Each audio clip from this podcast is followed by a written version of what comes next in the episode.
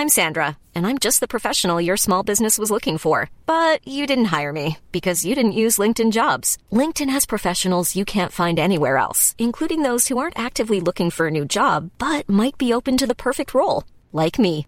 In a given month, over 70% of LinkedIn users don't visit other leading job sites. So if you're not looking on LinkedIn, you'll miss out on great candidates like Sandra. Start hiring professionals like a professional. Post your free job on linkedin.com/people today.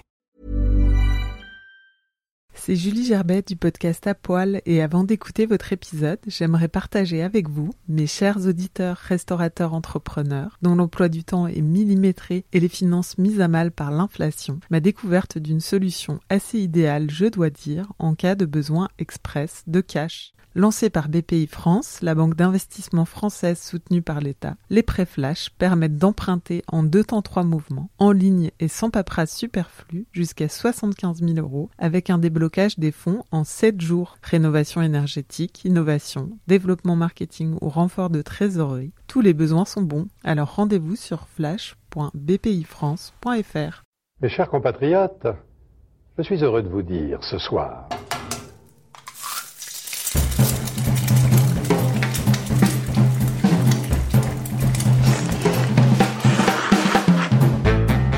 Et bienvenue dans À Poil, le podcast qui m'a annulé les chefs.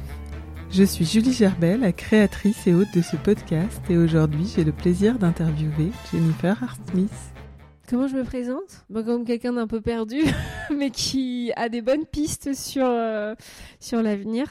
Franchement, le, vraiment, le, le tronc commun, ça reste la pâtisserie, mais ça s'ouvre vers aussi plein d'autres champs. Donc, euh, bah, je suis pâtissière naturopathe. Voilà. Jusqu'à ce que ça évolue vers peut-être naturopathe pâtissière, je sais pas. ça fait aussi partie des discussions que j'ai souvent en ce moment, c'est euh, bah, comment tu fais un produit ou comment tu fais, une cuisine ou une pâtisserie qui soit, euh, euh, bah, qui soit en raccord avec ce que tu peux raconter, qui soit vraiment bah, pas délétère pour la santé, qui amène du plaisir, qui amène de la gourmandise, que ce soit pas juste une espèce de réflexion intellectuelle parachutée comme ça, que ce soit vraiment juste quoi aussi quoi. Plus connue sous le nom de Tookies, Jennifer Hart-Smith s'est fait un nom en dealant des cookies typographiés depuis son atelier du quartier Gambetta à Paris. Et puis Tookies a évolué avec elle, devenant projet protéiforme au-delà des biscuits fleuris aussi beaux que bons. Jennifer est devenue naturopathe et a creusé le sillon, pas toujours évident, d'une pâtisserie à la fois naturelle et consciente, qui remet le terroir et les saisons au cœur de la pratique. Elle écrit aussi des livres, fait de l'accompagnement, puis a lancé plus récemment des cours en ligne. Et qui sait jusqu'où sa reconversion l'emmènera. Avec Jennifer, nous avons parlé de ne pas rentrer dans le moule, de standardisation du goût et de discipline. Le partenariat avec Elle à table continue sur le site elle.fr où vous pouvez retrouver chaque nouvel épisode 48 heures avant sa sortie sur les plateformes habituelles. Et maintenant, bonne écoute. Bonjour Jennifer. Salut, salut Julie. Tookies, ton entreprise, ton, ton blaze, j'ai envie de dire, est né avec euh, cette idée de cookies euh, personnalisés. Voilà, mon nom qui me colle à la peau. Comme je dis souvent, c'est vraiment un nom que j'avais euh, créé comme ça pour, euh, pour rigoler ou parce qu'il fallait mettre un nom assez vite sur Instagram. Mais euh, bon, bah maintenant, c'est pas que je l'assume plus, mais bon, voilà. c'est pas. Enfin, voilà, c'est pas non plus. euh, je, je peux pas forcément expliquer euh, pourquoi ce nom ou comment ou tout ça, quoi. Mais c'était vraiment les. T'as commencé Ouais, avec les cookies. et cookies, ouais, tout typo- typo et ouais. cookies, euh, parce que c'était ce que je montrais en première intention, ouais, carrément. T'as- D'ailleurs, tu as d'abord étudié le graphisme et la, et la typographie à l'école Boulle Tout avant, de tenter la, la pâtisserie. Ouais. Et je crois que tu t'es beaucoup cherché dans ton, non, tu- dans, dans ton parcours euh, Ouais. professionnel. Ouais. Alors c'est marrant parce que à la fois c'est ça, c'est beaucoup chercher et en même temps, euh, ben, Tout prend sens aujourd'hui.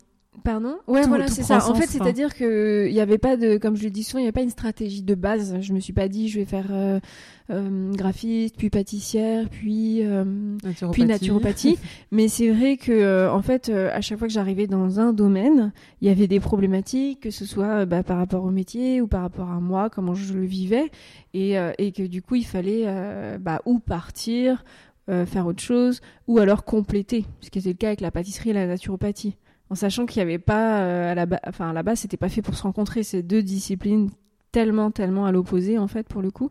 C'est un chemin qui, un long cheminement, donc ouais, qui amené en fait à chaque étape à la suivante. Tout à fait. à réfléchir à la suivante. Ouais, exactement. Et puis que finalement, après, il y a du sens. Il y a, y a y a, y a, pas des métiers qui s'annulent, il y a plutôt des. Enfin, en gros, euh, voilà, ça se complète et, et ça crée euh, bah, une façon de faire à, moi qui est, liée au parcours, quoi. Voilà, mais après. Euh, ouais, après, vraiment, c'est ça. C'est le fait d'avoir été nourri par plein de disciplines différentes. Mais après, il y a quand même toujours un truc qui se retrouve, c'est-à-dire une, notamment une façon de travailler. Et par exemple, la formation à l'école Boulle, qui a été vraiment ma première formation, euh, m'a déjà construit un, entre guillemets un premier réseau de travail et puis aussi une façon de travailler aussi, euh, une façon d'avoir euh, un projet créatif et de le penser, de le faire, de le mener à, au bout. Et finalement, cette façon de travailler là, elle, est, elle a été bah, transposable sur la pâtisserie, sur la naturopathie, sur tous les projets. En fait, c'est une, façon d'aborder un projet créatif au sens large, quoi. Et t'aimais déjà faire de la pâtisserie quand t'étais enfant? Tu y avais pensé? Moi, je pense comme tous les, enfin peut-être comme beaucoup d'enfants, j'aimais bien avoir les mains dans, dans la matière. Après, j'ai pas forcément euh, pensé en faire un métier très vite.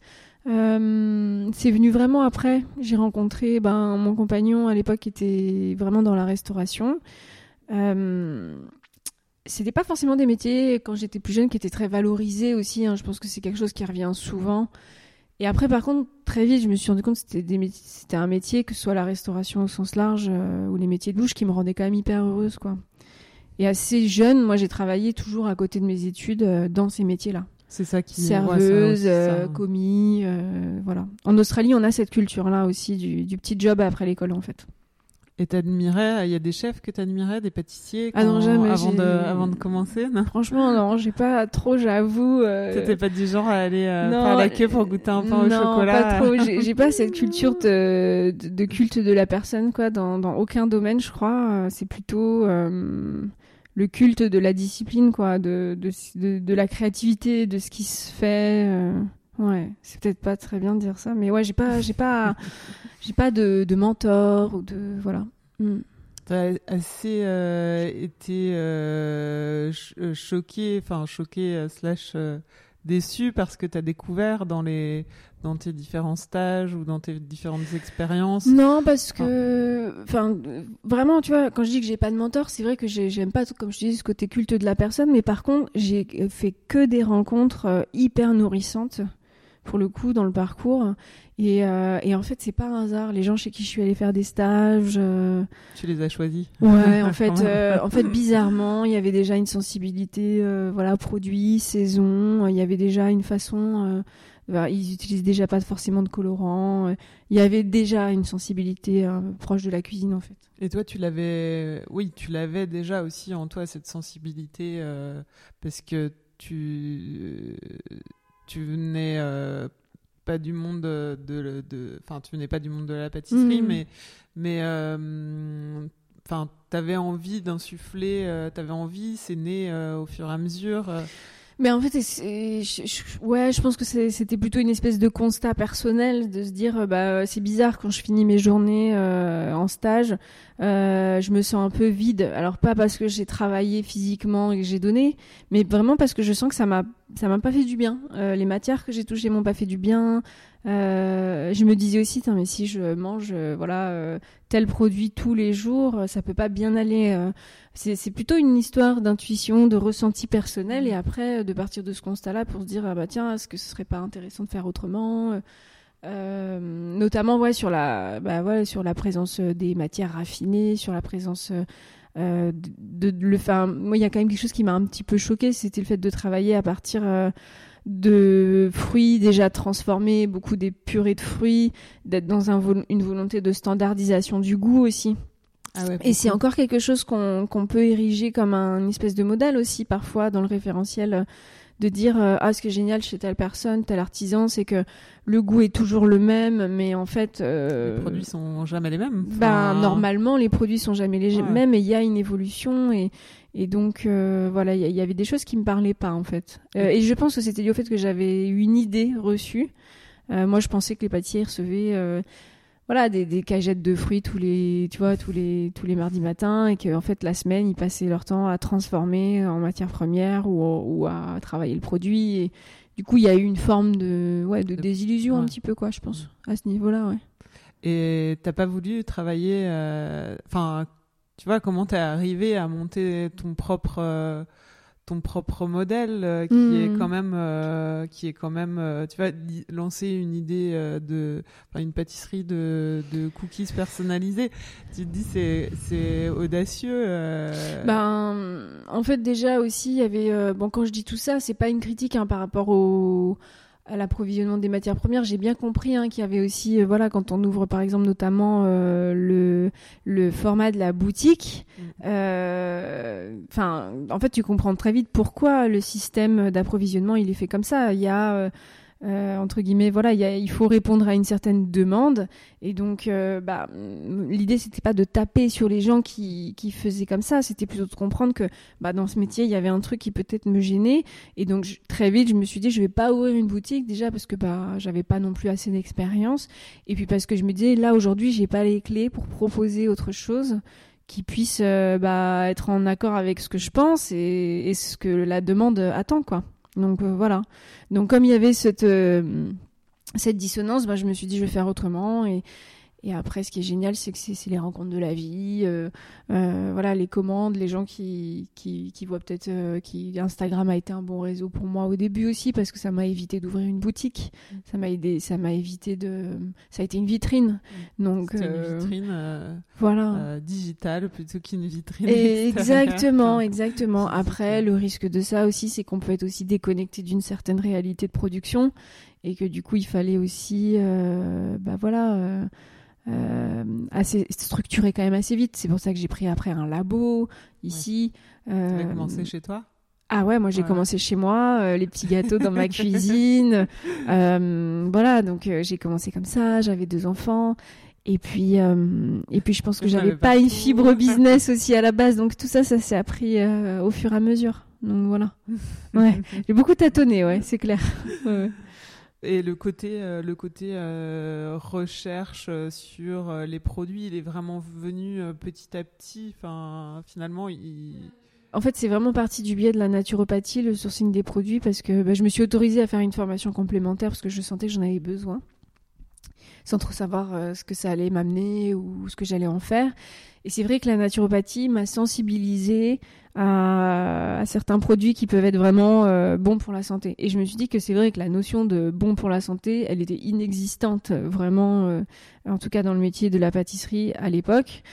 C'est en train d'arriver, je trouve vraiment maintenant, et tant mieux, franchement, c'est trop bien. Mais à l'époque, il n'y avait pas de lien de cause à effet entre ce que tu mettais dans ta bouche, qui pouvait être certes beau et bon, et peut-être tout l'effet vraiment délétère euh, sur la santé et tout. Et donc la naturopathie a, a vraiment ouvert un champ énorme. Et après, par contre, euh, ce qui était chouette aussi, c'était que dans la famille de mon compagnon, il y a une, une, il- enfin, ils sont vraiment, ils viennent d'un milieu agricole. Et donc après, on a beaucoup échangé sur les dissonances entre, euh, ben, par exemple, euh, des ingrédients que j'avais appris comme étant nutritionnellement parfaits en naturopathie euh, étaient quasiment tous importés. Euh, au- aucune, aucune, euh, aucun sourcing entre guillemets, aucune traçabilité. euh, dans le- Donc là, il y avait des soucis d'environnement. Et quand je me suis retrouvée à dire à, par exemple, mon beau-père.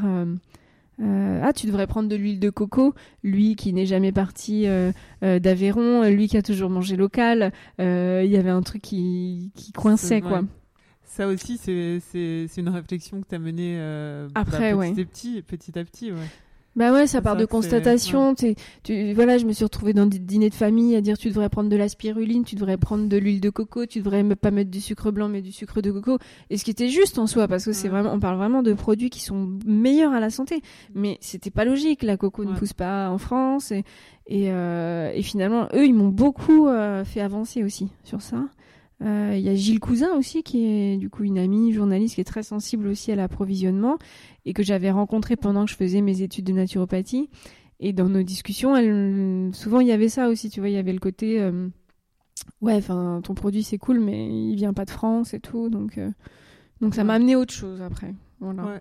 Et tu as, cherché comment tu as fait pour découvrir Parce que c'est un travail qui est assez récent quand même, la Ouais, redécouverte ouais, de toutes beaucoup. les farines. Tu Ouais. t'es mis en contact avec des producteurs euh, bah, locaux, français. euh. Bah, les farines, très rapidement, on m'a proposé un livre, un premier livre, avec euh, Moulin des Moines, qui est une entreprise euh, familiale qui, justement, ont un gros panel de production de farine assez riche. Et ils m'ont proposé de faire un petit livre, parce qu'ils partaient du constat qu'ils avaient une offre très riche, mais qu'on ne savait pas quoi en faire, et qu'ils avaient beaucoup de mal à, à vendre, à diffuser. Et, euh, et donc, je pense vraiment qu'à l'époque, j'étais pas du tout la meilleure personne pour faire ça, mais ça a été une grande chance pour moi, parce que ça m'a permis très vite euh, bah, d'être au contact des produits, euh, de la diversité des produits. Et après de se dire, mais attends, voilà, on parle de sans gluten, mais il y a tellement d'autres farines. Et, et voilà, Oui, et qui ont un bienfait au-delà du sans gluten. C'est vrai que quand tu disais tout à l'heure, il n'y avait pas beaucoup de pâtisseries qui pratiquaient ce travail-là. Euh, C'était beaucoup euh, axé sur euh, sans gluten. Enfin, tu vois, le côté euh, en plus un peu euh, culpabilisant, je trouve, euh, sans gluten, ou sans lactose, ou, ou tu vois, ça, ça commençait, Oui. mais il n'y avait pas ce côté. Bah, je trouve que ce qui euh, manque, c'est la pédagogie, c'est l'explication, en fait. Et très souvent, euh, on, on- on a l'impression qu'il y, a des- il y a des mouvements qui sont un peu une espèce d'effet de mode, parce Mm. que ça émerge, et puis il y a un enthousiasme quand on parle voilà, de sans quelque chose ou d'un ingrédient, mais on n'explique pas pourquoi. Et donc, en fait, souvent, bah, il nous manque un pan de l'histoire, Mm. quoi. Et euh, bien sûr que le gluten, c'est pas génial sur la santé. Mais on- il faut expliquer aussi pourquoi. Euh, là, il y a tout un regain du pain euh, fait maison, fermenté. Et c'est vrai que du coup, euh, c'est pas la même histoire. Mm. Euh, le gluten euh, sur une base de panification, Ouais. euh, tout ça. Ouais, alors que c'est des farines de blé et que, enfin, si c'est du bon blé, euh, des belles des farines, farines anciennes, farines semences anciennes qui sont- paysannes. ouais. Euh, Il n'y a pas autant de gluten que dans des farines. Ouais, euh, en fait, raffinées. souvent on a, ten- on a tendance à s'engouffrer dans un ingrédient, alors qu'en fait, il peut y avoir autour du même ingrédient une vraie diversité. Il peut y avoir vraiment une richesse. Enfin, c'est le blé à lui tout seul, il y a une, il y a- il y a une richesse aussi. Mm. Euh, euh, maintenant, voilà, quand on parlait des farines, c'est le cas aussi. Bah, je sais pas, farine euh, d'amarante, des farines de, de, de- de plantes. Euh, Il y a la farine aussi euh, du sarrasin, qui pourtant on trouve quand même pas mal dans notre Mm. Euh, farinothèque française, on va dire. Mais il y a la farine de riz qui est chouette. Et euh, il y, a, il y a tout un panel hyper riche, en fait, finalement, euh, qui, qui serait dommage de, de- de ne pas utiliser, quoi, en fait. Bon, au niveau du goût aussi. Ouais, carrément, ouais, Ouais. ouais. Ça amène des typicités différentes, Ouais. ça amène des arômes. Euh, donc euh, après, c'est vrai qu'il y a toujours aussi, ça rencontre très très vite toutes ces questions-là. Elle rencontre très très vite des, des vraies questions de réalité économique aussi. Parce que euh, bah, trouver un produit qui correspond, c'est trouver un produit qui par exemple techniquement est ok, gustativement est ok et économiquement aussi sera ok. Mm. Et ça c'est pas simple non plus. Et ça c'est aussi pour ça que j'ai pas voulu ouvrir de boutique très vite parce que ça ça allait pas coller en fait. Ça allait pas coller dans la réalité économique euh, à l'époque. Donc voilà. Mm. Aujourd'hui, il y a des gens qui se positionnent, hein, par contre, qui font des choix, euh, voilà, euh, de travailler avec un produit, deux produits, gros sourcing, mais du coup une réalité aussi de prix de vente qui est Ouais. Qui, qui est autre, Mm, quoi. mm. Et euh, ouais, petit à petit, ce- tout ce travail finalement t'a mené à, à la pâtisserie euh, consciente et naturelle, enfin une pâtisserie consciente et naturelle Oui, que tu as développée oui. euh, en allant voilà plus loin que, que euh, c'est le, Mm. voilà ce que je disais peut-être le sans gluten ou le, le, oui. le- les, les anti c'est vrai que c'était très anti allergie au départ Ouais. et maintenant c'est plus pro euh, tu vois euh, pro bénéfice enfin tous les bénéfices qu'il peut y avoir euh, derrière Et Après, j'avais de la chance parce que comme euh, moi, j'avais plus un modèle économique de labo, c'était plus facile aussi pour moi parce que bah, le, le fait de travailler dans l'événementiel, d'avoir des demandes très précises aussi, des budgets qui n'étaient pas les mêmes pour explorer toutes ces questions. Donc voilà, moi, je me suis créé un luxe aussi, hein, voilà, de, de pouvoir réfléchir à tout ça. Mais euh, c'est pour ça que je disais que dans une réalité de boutique, ce serait différent. Le discours serait pas le Mm. même, je pense, Mm. aussi. Et donc la pâtisserie naturelle est consciente. Explique-nous ce que c'est. Euh, bah, en fait, sincèrement, euh, c'est toujours en mutation hein, aussi cette histoire, parce que c'est ça qui est bien. Ouais, c'est ça qui est cool. Au début, je pense que l'idée c'était on enlève beaucoup de choses délétères comme les colorants, la gélatine, euh, beaucoup de, je sais pas, de de, de noms d'ingrédients qu'on trouve dans des, dans des mélanges déjà tout faits, qui n'ont rien à faire là. Il y a eu toute une période aussi, moi, quand j'ai commencé la pâtisserie, où on utilisait énormément euh, comment il s'appelle déjà? C'était euh, une poudre colorant blanche, le dioxyde de titane, je crois, qui est aujourd'hui interdit. Oh, euh, ouais, qui rendait vraiment les préparations hyper blanches, hyper belles, pour se rendre compte qu'en fait, c'est donc c'est une nanoparticule où on n'a aucun recul dessus. Et donc, à l'époque, il y a encore 2-3 ans, je t'aurais dit voilà, la pâtisserie naturelle, c'est déjà enlever ça. Maintenant, pour moi, la pâtisserie naturelle, c'est un sourcing beaucoup plus complet des produits, c'est-à-dire partir de farine déjà le moins transformée possible, de produits le moins transformés possible, accepter de ne pas être sur des ingrédients qui sont tout blancs, tout raffinés, donc on, évite les sucres blancs, on évite les farines ultra blanches, on, remet une notion un peu de terroir aussi dans, les, matières premières. Euh, et, la saison, et, après pour aller encore plus loin, euh, les gens qui, font les produits, qui est quand même un peu la base aussi, les producteurs, euh, donc voilà. Une révolution qui a déjà eu lieu en, cuisine et qui, ouais, en fait, oui. commence en pâtisserie, comme tu disais. Ça fait un petit bout de temps, je pense qu'il y a des vrais agents de la transformation en pâtisserie mm. et des gens qui ont, comme je dis, vraiment une boutique, donc qui sont certainement dans l'expérimentation d'avoir des produits classiques qui marchent et en même temps des produits peut-être un petit peu plus audacieux, qui prennent plus de temps aussi à rentrer, je pense. Euh, voilà. Moi j'ai eu moi j'ai eu le champ libre d'exploration, donc c'est différent. Mais c'est vrai que dans, dans l'approche de la sensibilité, je me sens plus proche de de, de, certains cuisiniers, ouais, euh, que, que, que du milieu de la pâtisserie, ouais. Mm.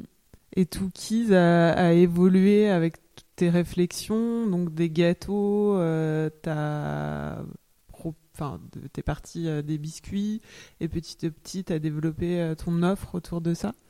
Bah, je me suis dit que c'était quand même dommage de faire un CAP de pâtisserie pour faire que des sablés euh, fleuris, même si c'était mignon et tout. Et puis je suis arrivée à un stade aussi où euh, où je les avais trop vus, quoi, aussi. Hein, ces petits sablés, j'en pouvais plus. Donc euh, j'étais contente aussi de voilà de d'être challengée un peu plus aussi techniquement.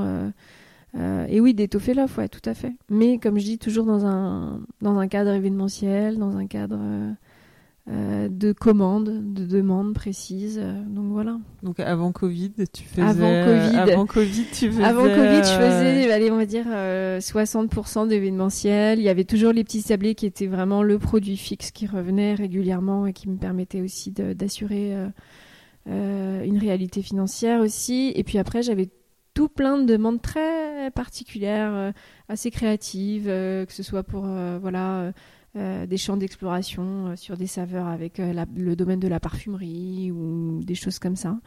un petit peu d'accompagnement aussi parfois en consulting sur des gens qui voulaient justement intégrer plus de naturopathie. donc voilà. Ouais. Que du sucré ou du salé aussi?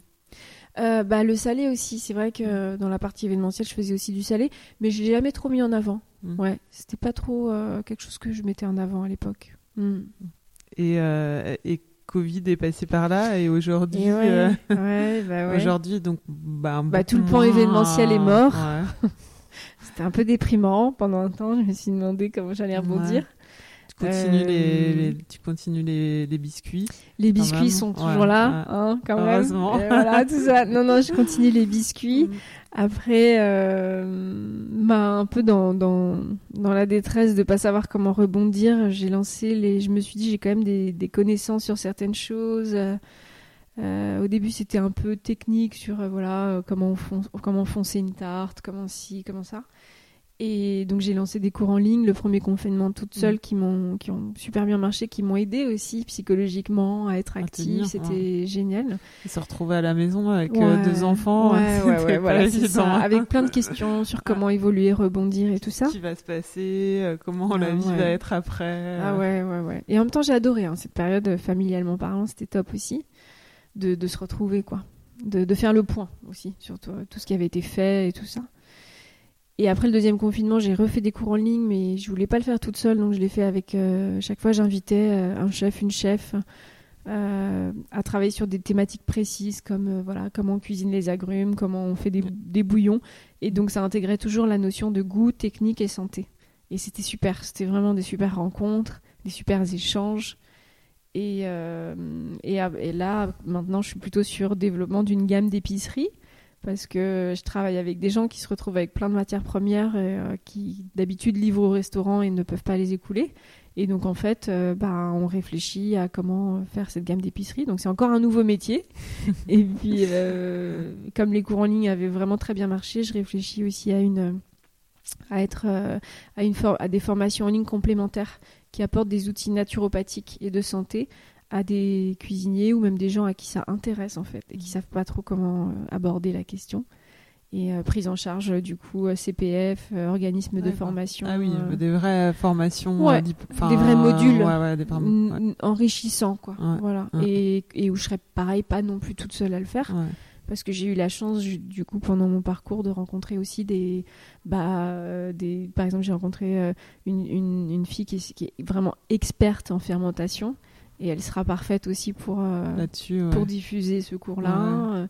Euh, j'ai rencontré aussi des, euh, des, des, des- une ethnobotaniste ou phytologiste très calée aussi sur la partie plantes sauvages, avec des vraies réflexions sur comment ben, on s'intéresse à tout ça sans détruire aussi toute la flore euh, enfin, endémique française. Donc il y a vraiment, je pense, des choses importantes, à, des, des paliers à créer, euh, et ça, Mm. ça m'occupe euh, beaucoup en ce moment aussi. Ouais. Mm. Non, mais c'est finalement le Covid pousse à être créatif et à aller chercher euh, Ouais. dans ses propres euh, ressources clair. comment Ouais, se réinventer. Mm. Non, non, mais c'est vrai. Parfois, c'est pas forcément très confortable, et puis en même temps, parfois, ça, ça amène aussi une façon de rebondir très créative. C'est hyper agréable Mm, aussi, mm, quoi. mm. Ouais, mais Donc, finalement, voilà. t'avais pas non plus euh, choisi, je pense, le pas le chemin le plus confortable, mais enfin, comment dire, tu vois, quand t'as monté euh, ton business, euh, euh, un truc qui est qui était pas un modèle euh, qui existait Non, déjà, en te disant, ouais. euh, bah, je prends une boutique, euh, même si toi, ça te semblait euh, complètement évident. Euh, pour euh, l'extérieur, euh, t'as- je sais pas, est-ce qu'il y a des gens qui, enfin, ton entourage s'est inquiété, euh, ils t'ont tout de suite fait confiance? Moi, j'ai la chance d'avoir euh, une, une famille assez euh, qui marche à la confiance, donc on m'a jamais trop embêté. Ouais. c'est Mais cool. Tu vois, c'est pas un modèle très classique. Ouais. Les gens, des fois, ils Je pense que c'est le comprennent côté, c'est le côté anglo-saxon en fait. Ouais. C'est voilà. Ça, j'ai quand ça, même ça un- t'a aidé. une- un père australien, une culture australienne, où, et ça c'est aussi l'avantage bah, à certains endroits de pas rentrer dans le moule et de s'en foutre totalement quoi. C'est-à-dire euh, en fait euh, limite préférée ne pas rentrer dans le moule parce que finalement le moule tu vois qu'il y a des trucs qui vont pas t'aller donc ça peut paraître un peu arrogant en fait. Mais pour moi c'est plus une question d'être raccord avec bah, bah, pour- ma part avec ce que je suis. Et puis après euh, euh, voilà euh, et se remettre en question tout le temps aussi quoi. C'est à dire il y a eu des moments où créativement c'était génial mais la réalité économique elle suivait pas. Il y a des moments où la réalité économique voulait dire aussi s'asseoir sur certaines convictions voilà et engager et tout et ça ça m'allait pas non plus. Donc après bah voilà après par contre ce qui est chouette pour moi c'est que j'ai fait le choix d'une petite structure d'être légère et ça ça veut dire euh, euh, bah que si j'ai envie de changer j'emmène pas toute une équipe je, voilà je, je fatigue pas non plus euh, Oui, t'es très flexible. Je suis très légère et flexible. ouais. Ça veut pas dire que je bosse euh, tout le temps toute seule. J'embauche des gens à la presta quand j'ai des prestats. Euh, je cherche toujours à rencontrer aussi euh, des gens qui vont me nourrir et que je vais nourrir euh, au sens rencontre, quoi, vraiment rencontre. Mm. Donc en fait, au final, moi, c'est un modèle qui me va bien. Voilà. c'est vrai que ça me va bien comme ça. Et tu prends toujours euh, du plaisir à réaliser les... ces fameux petits biscuits? Non, si franchement, je devrais dire oui d'un point de vue business, mais en fait, en vrai, non, pas du tout. Non, non, non, j'en peux plus de ces petits biscuits, ouais. Ouais. Mais c'est pas grave, hein, ça reste aussi euh, peut-être un truc qui va devoir s'arrêter. euh, euh, voilà, c'est bien aussi, je pense, de passer à autre chose parfois. bon, j'ai une petite tradition, c'est mon questionnaire aller-retour. Ouais. Ton âge? 36. Ton plat signature? Euh, il change la- en fonction des saisons. Mm. J'ai beaucoup fait le- les bouillons et les kitchari l'hiver et là j'arrive sur des pestos et, euh, et des salades euh, composées ultra riches avec des mesclins de, de tarés euh, qui mélangent plantes sauvages, euh, fan euh, et voilà. Ton plat préféré Ah là là, il est pas très naturopathique mais c'est les tomates farcies de ma grand-mère euh, française normande, euh, voilà. que j'ai pas mangé depuis très longtemps forcément mais euh, que j'adore. Le chef, pâtissier, restaurateur que tu admires le plus Oula, bah il y en a plein en fait. Comme je suis pas dans T'as le droit d'en donner euh, plusieurs. Alors tu m'as dit le chef là Chef ou pâtissier ou enfin personnalité euh, culinaire que t'admires le plus Non, bah non, il y en a- il y, en a tellement plein. Et puis. euh, ouais, c'est difficile cette question, je trouve. Ouais. non, c'est difficile, ouais. Bon, ouais. bonus. Ouais, ouais, ouais, ouais, ouais. Ton ingrédient préféré? Euh, J'ai beaucoup joué avec le psyllium.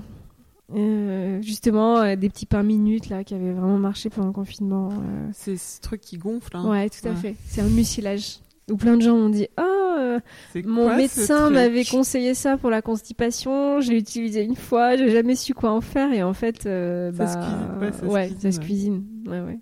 Donc là, j'ai beaucoup utilisé ça. Et en ce moment, j'ai travaillé avec plein de plantes qui me, qui me fascinent. Et ton ingrédient détesté Bah, le sucre blanc. Mm. Ouais, vraiment. Ton ustensile fétiche? Euh, la microplane a été longtemps un... Je suis désolée, c'est celui qu'on ressort à chaque non, fois. Non, mais j'adore aussi.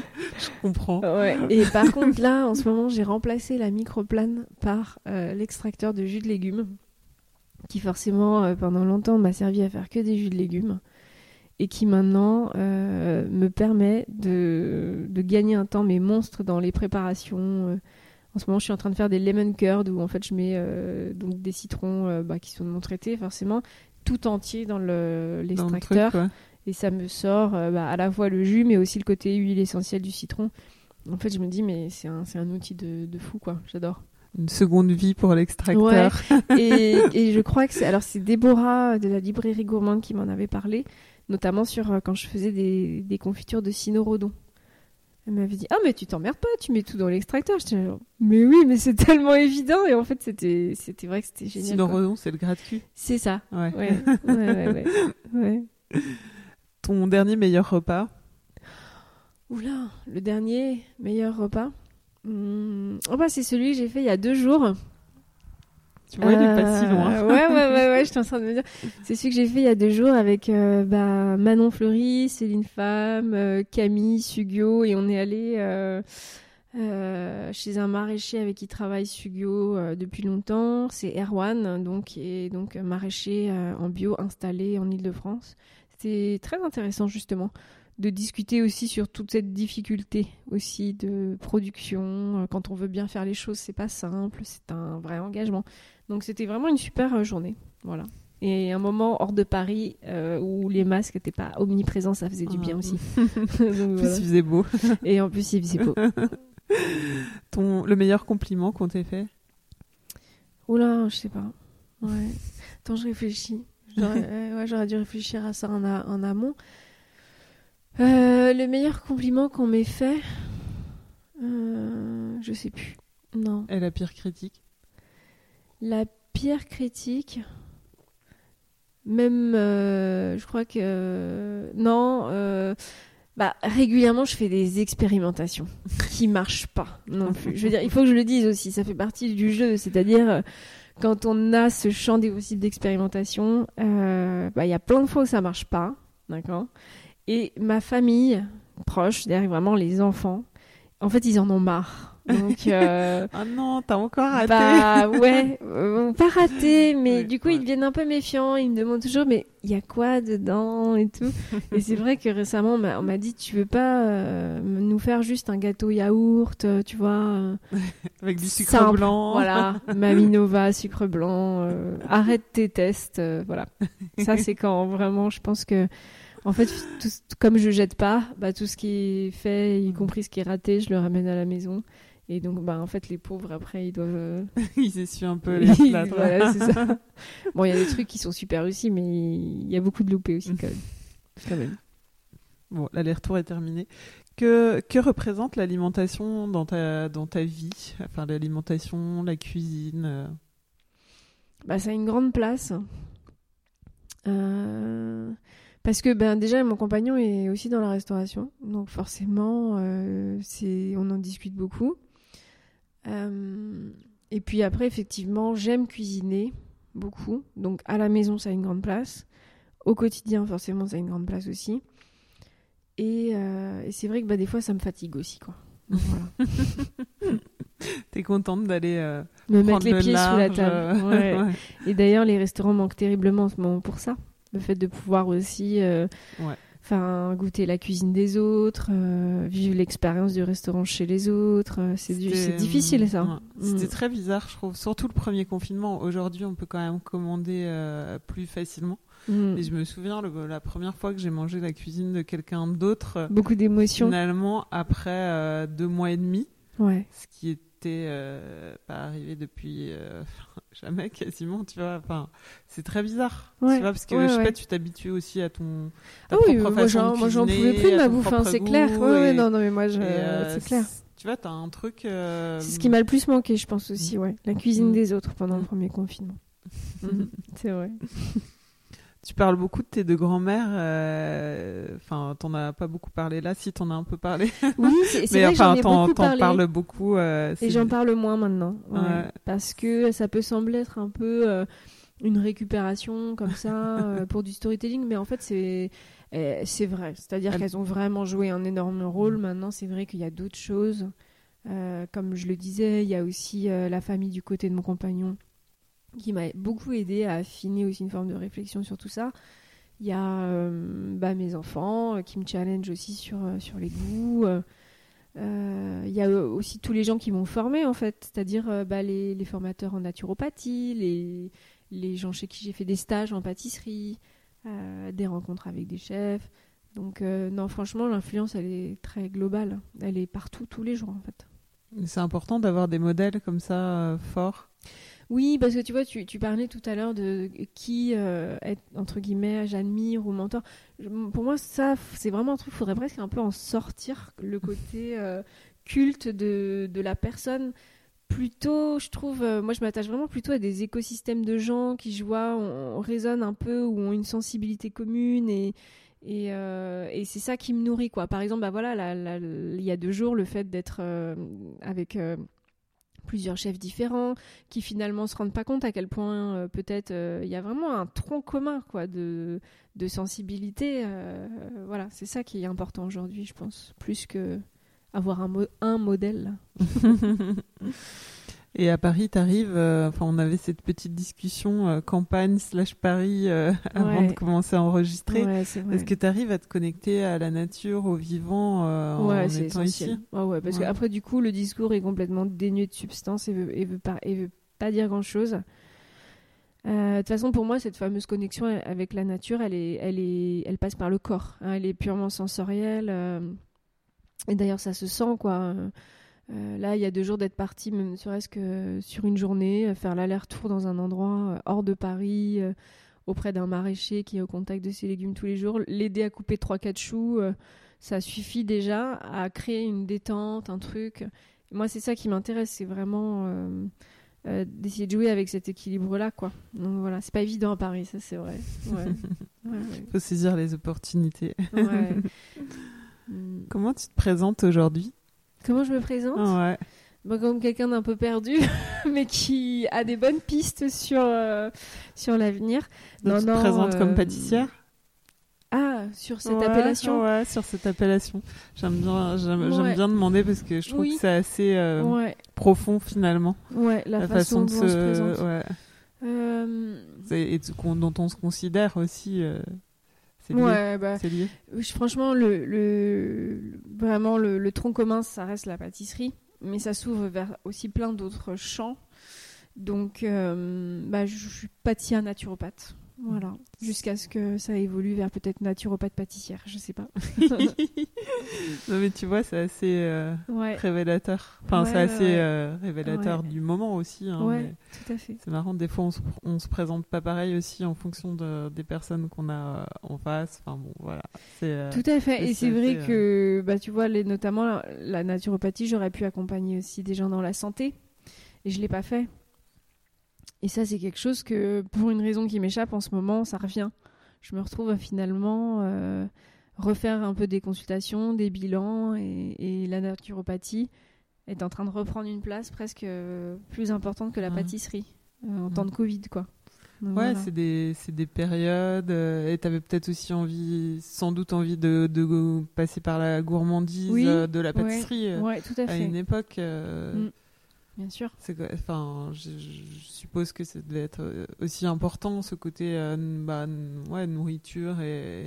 Bah, Enfin, les deux sont importants, c'est-à-dire que ça fait aussi partie des discussions que j'ai souvent en ce moment, c'est euh, bah, comment tu fais un produit ou comment tu fais, tu fais une cuisine ou une pâtisserie qui soit, euh, bah, qui soit en raccord avec ce que tu peux raconter, qui soit vraiment bah, pas délétère pour la santé, qui amène du plaisir, qui amène de la gourmandise, euh, que ce soit pas juste euh, de, une espèce de réflexion intellectuelle parachutée comme ça, que ce soit vraiment juste quoi aussi Mhm. quoi.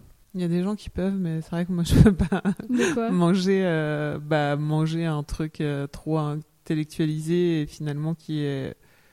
Ça se passe pas dans le corps Ouais, enfin ouais, qui, Ouais. qui te procure euh, pas d'émotion, tu vois. Ouais, Enfin, En tout cas, pas d'émotion gustative.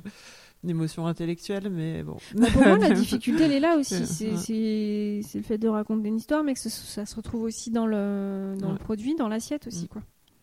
Tout à fait. Et ouais, c'est important. C'est quoi ta plus belle réussite? Celle dont tu es la plus fière? Oh, c'est difficile cette question. J'aime bien poser des oui, questions. bah ouais. C'est qui ton chef préféré? Ouais, C'est quoi ça. Euh, ma plus belle réussite, j'ai pas vraiment une réussite, je sais pas. Non, j'arrive pas à répondre à ça. Je suis désolée, Julie. Pas grave. Ouais.